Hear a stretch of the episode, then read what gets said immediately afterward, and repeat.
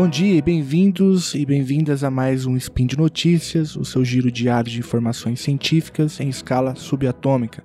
O meu nome é Felipe Mendonça e hoje, dia 18 Coásia do calendário Decatrin e dia 28 de setembro, sabadão do calendário gregoriano, e falaremos de um assunto pesado que é morte como política pública. Roda a vinheta.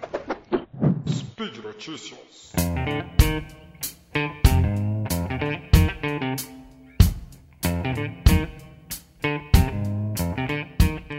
Bom, a ideia original desse spin era falar sobre o discurso do Bolsonaro na ONU.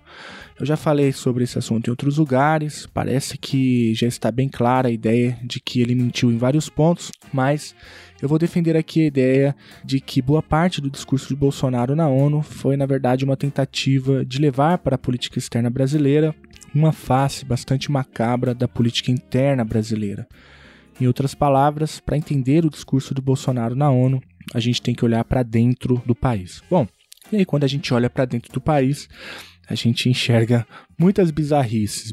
E para exemplificar aqui o argumento desse spin, eu vou começar com uma fala de um sujeito que assim não reverberou tanto na imprensa, mas foi uma fala absurda e eu acho que exemplifica bem o que eu estou chamando aqui de morte como política pública. Trata-se da fala de um deputado do PSL, um deputado estadual, que encomendou um assassinato na Assembleia Legislativa do Espírito Santo.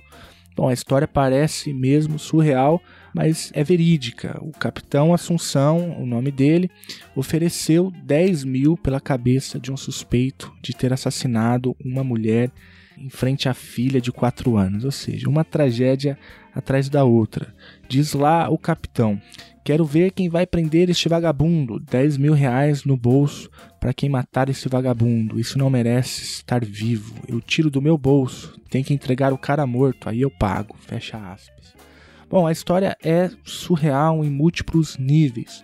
Primeiro, um sujeito, independente de quem seja, ao pedir a cabeça do outro, ao pedir o corpo morto do outro, em troca de um prêmio, mostra que estamos prestes a romper o último nível de civilidade. Veja, o capitão não pediu a prisão ou justiça. Aliás, a fala completa do capitão revela justamente a descrença do deputado com o nosso sistema judiciário e as nossas instituições carcerárias.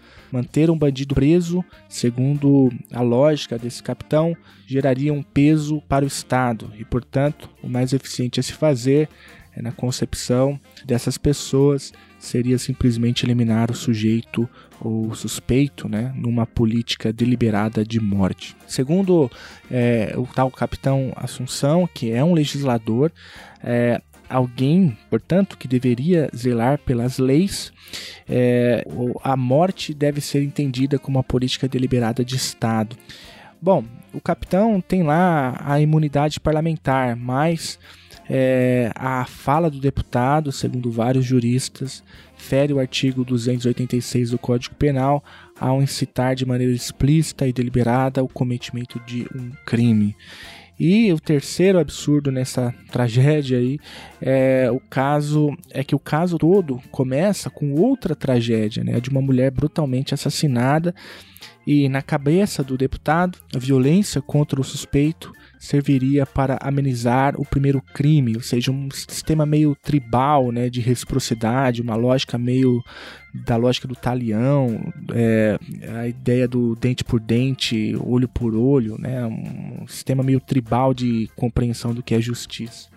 E esse tipo de leitura tem crescido no Brasil embora os dados mostrem claramente que a violência como política pública é uma das coisas mais estúpidas que o Estado brasileiro é, costuma fazer. Não resolve, pelo contrário, piora. É caro em termos monetários, é caro em termos de vidas ceifadas, tanto vidas inocentes mas também vidas dos próprios agentes de segurança pública, como eu pretendo mostrar nesse spin. Bom, nesse contexto, João Filho, lá do Intercept Brasil, captou bem esse zeitgeist, ou esse espírito que tomou conta né, da política brasileira.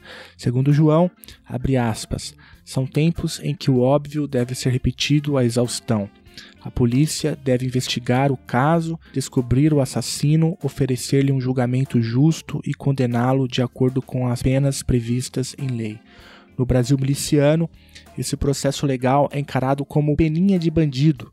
Afinal de contas, bandido bom é bandido morto, e a pena de morte, que não está prevista na Constituição, é pregada com tranquilidade por muitos políticos do PSL. O cumprimento da lei virou uma frescura de esquerdista. Sabe como é? As vias democráticas estão sempre atrasando o bom andamento do país. E aqui ele está fazendo uma referência ao tweet do Carlos Bolsonaro, é, que depois foi inclusive é, confirmada pelo próprio presidente, que dizia que pelas vias democráticas não daria para se fazer muita coisa. Bom, o caso do capitão Assunção é só um exemplo. Nos últimos dias, diversos outros casos poderiam exemplificar o que eu estou chamando aqui de banalização da violência no Brasil. Eu vou aqui citar três casos é, que certamente todos vocês ouvintes ouviram dizer. O primeiro é o caso do governador do Rio, um expert né, em banalização da violência, o Whitson, que disse é, não ser necessário que a pessoa esteja mirando ou ensejando alguma ameaça com a arma para que os policiais atirem. Abre aspas, o correto é matar o bandido que está de fuzil. A polícia vai fazer o correto, vai mirar na cabecinha e fogo, para não ter erro. Fecha aspas. O outro caso é o caso do próprio presidente, o caso Bolsonaro, é, que ao ser questionado por um canal de YouTube sobre a situação da violência no Rio e no Brasil, defendeu o tal excludente de ilicitude para dar o que ele chama de retaguarda jurídica para que os policiais possam utilizar armas de fogo em operação sem serem processados. Segundo o presidente, abre aspas, os caras vão morrer na rua igual barata. Fecha aspas. Terceiro caso, o caso mais recente de nós, é o caso do Janot, o ex-procurador-geral da República, que fez uma declaração bombástica e absurda, né?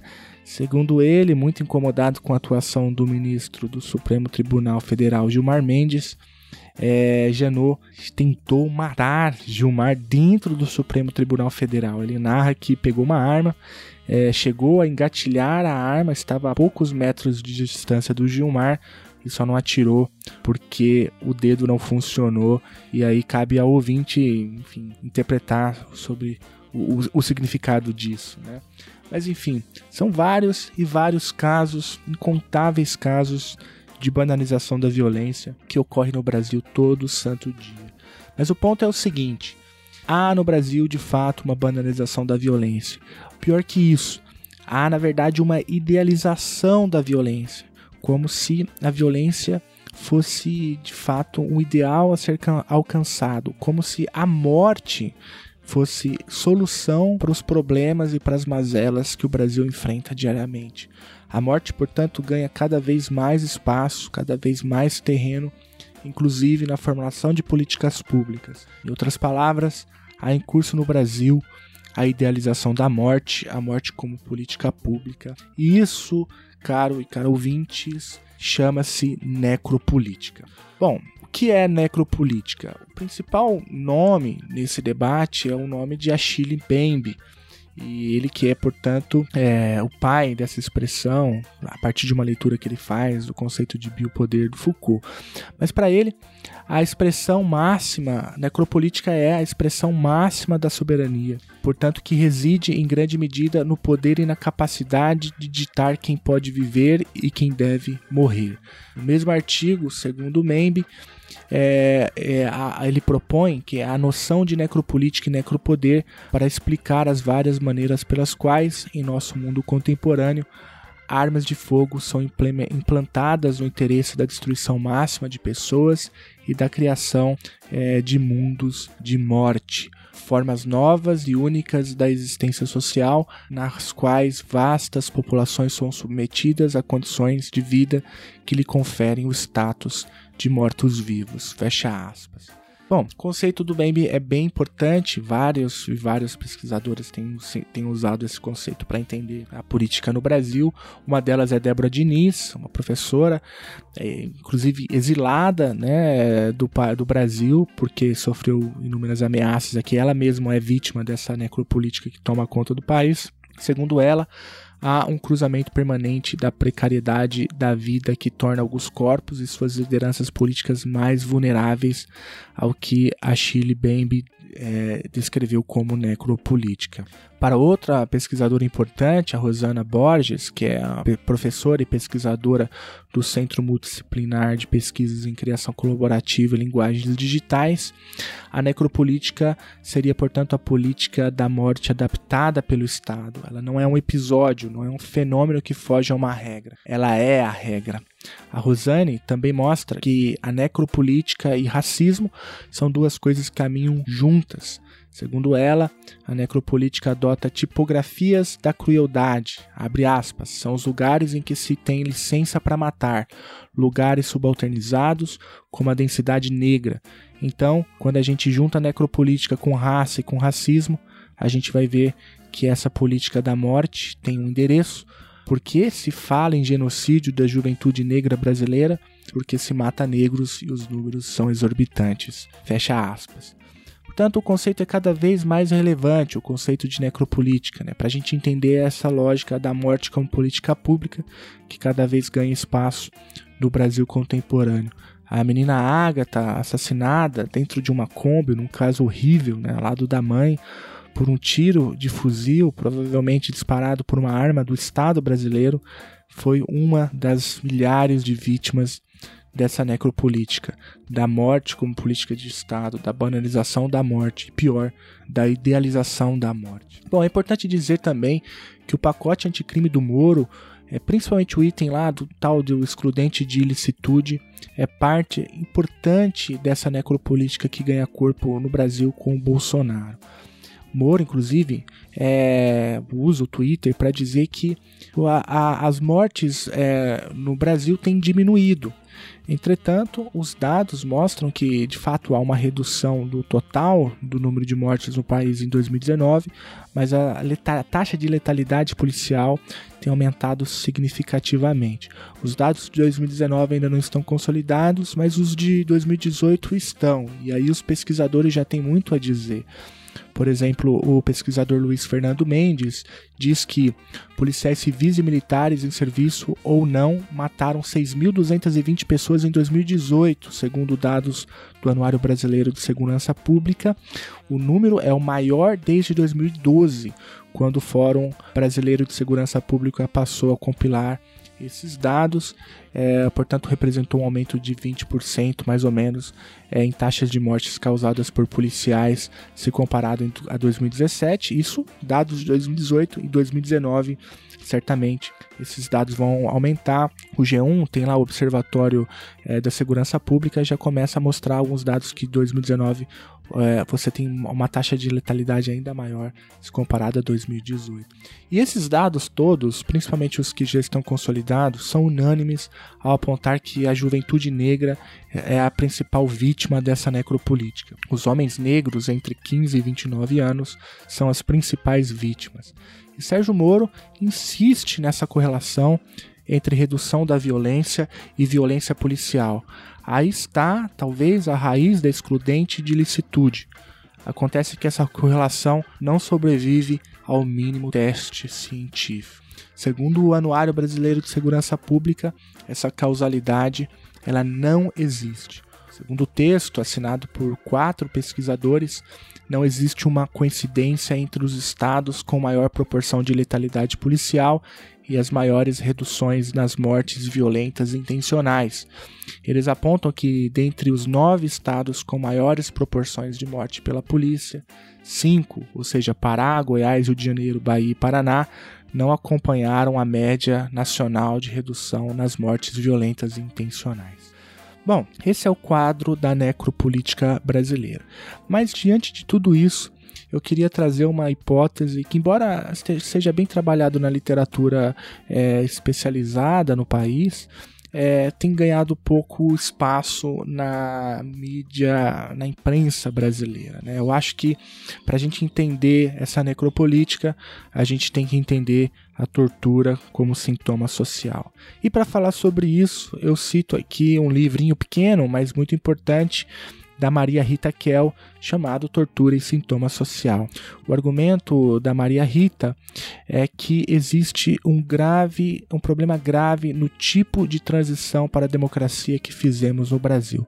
O Brasil, diz ela, foi o único país da América Latina que perdoou os militares sem exigir da parte deles nem reconhecimento dos crimes cometidos, nem pedido de perdão. Isso gera, segundo a Maria Rita, o esquecimento da tortura e, como consequência disso, veio a naturalização da violência no país. Ou seja, nós temos rastros institucionais que dominam, entre outras coisas, as próprias instituições policiais que vêm desde os anos de chumbo no país e que não foram curados, não foram tratados adequadamente na nossa transição é, democrática. Segundo a Maria Rita, a polícia brasileira é a única na América Latina que comete mais assassinatos e crimes de tortura na atualidade do que durante o período da ditadura militar.